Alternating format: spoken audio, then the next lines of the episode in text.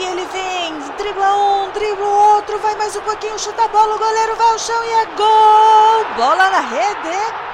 A torcida vai à loucura.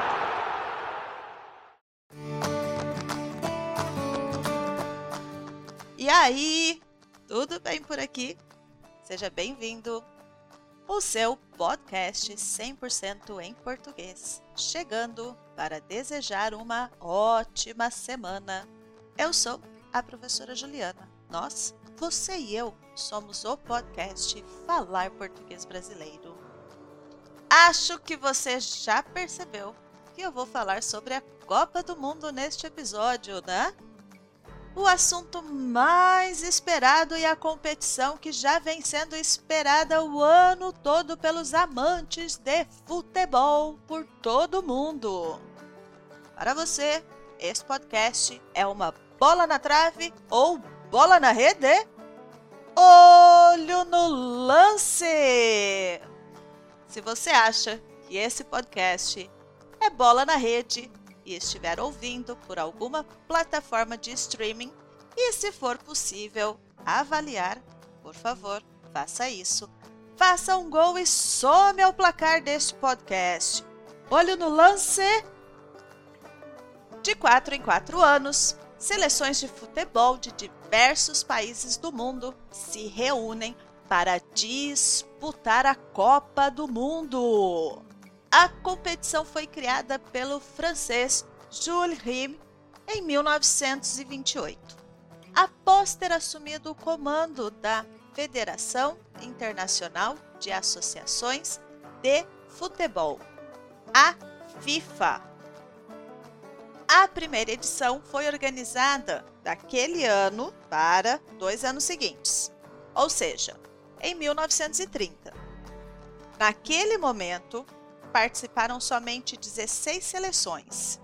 E a edição foi realizada no Uruguai e também não tinha eliminatórias.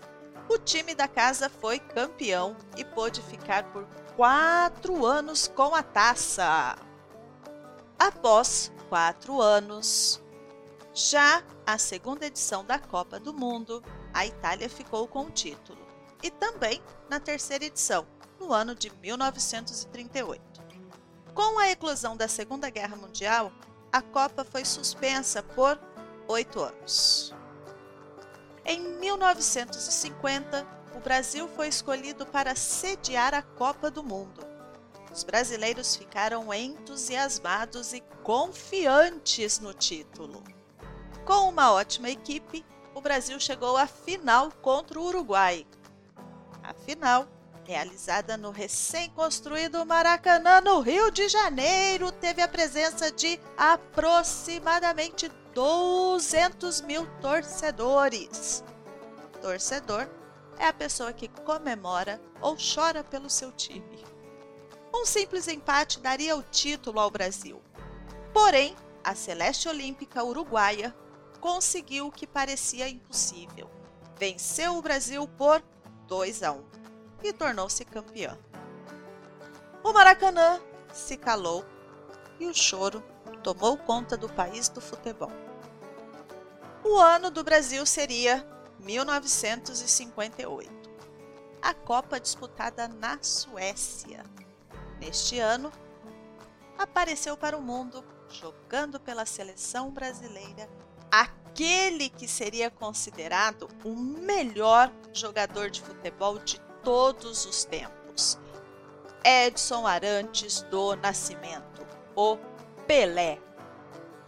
Em 1970, no México, com uma equipe formada por excelentes jogadores, Pelé, Tostão, Rivelino, Carlos Alberto Torres e outros, o Brasil tornou-se pela terceira vez campeão do mundo ao vencer a Itália por 4 a 1. Quando um time torna-se tricampeão, ele recebe o direito de permanecer com a taça. Naquele ano, o Brasil ganhou o direito de ficar em definitivo com a posse da taça. Após o título de 1970, o Brasil entrou em jejum de 24 anos sem título. A conquista voltou a ocorrer em 1994, na Copa do Mundo dos Estados Unidos. Eu lembro desta Copa. Acho que foi a primeira Copa que eu tenho consciência e tenho na lembrança.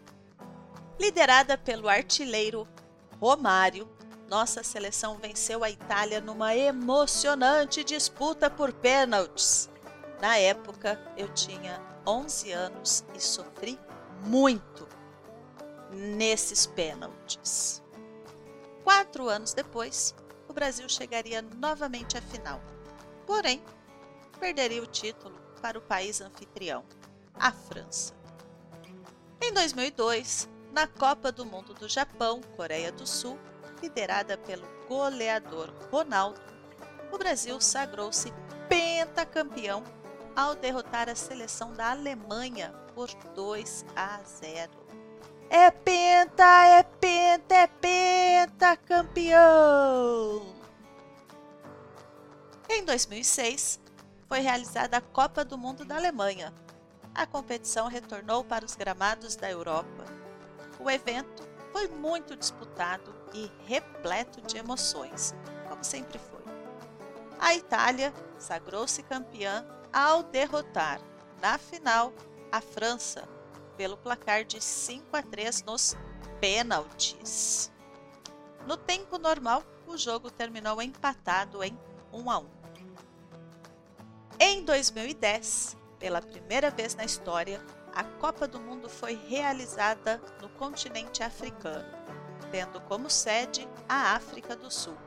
O Brasil não ganhou. Em 2014, a Copa do Mundo foi realizada no Brasil, que pela segunda vez recebeu o torneio. O Brasil também não ganhou. Por último, a Copa de 2018 foi na Rússia e o Brasil também não ganhou. Agora estamos a poucos dias do início da Copa do Mundo do Catar. Prepare a sua camiseta da seleção e aproveite o momento para comemorar e torcer para o Brasil, claro.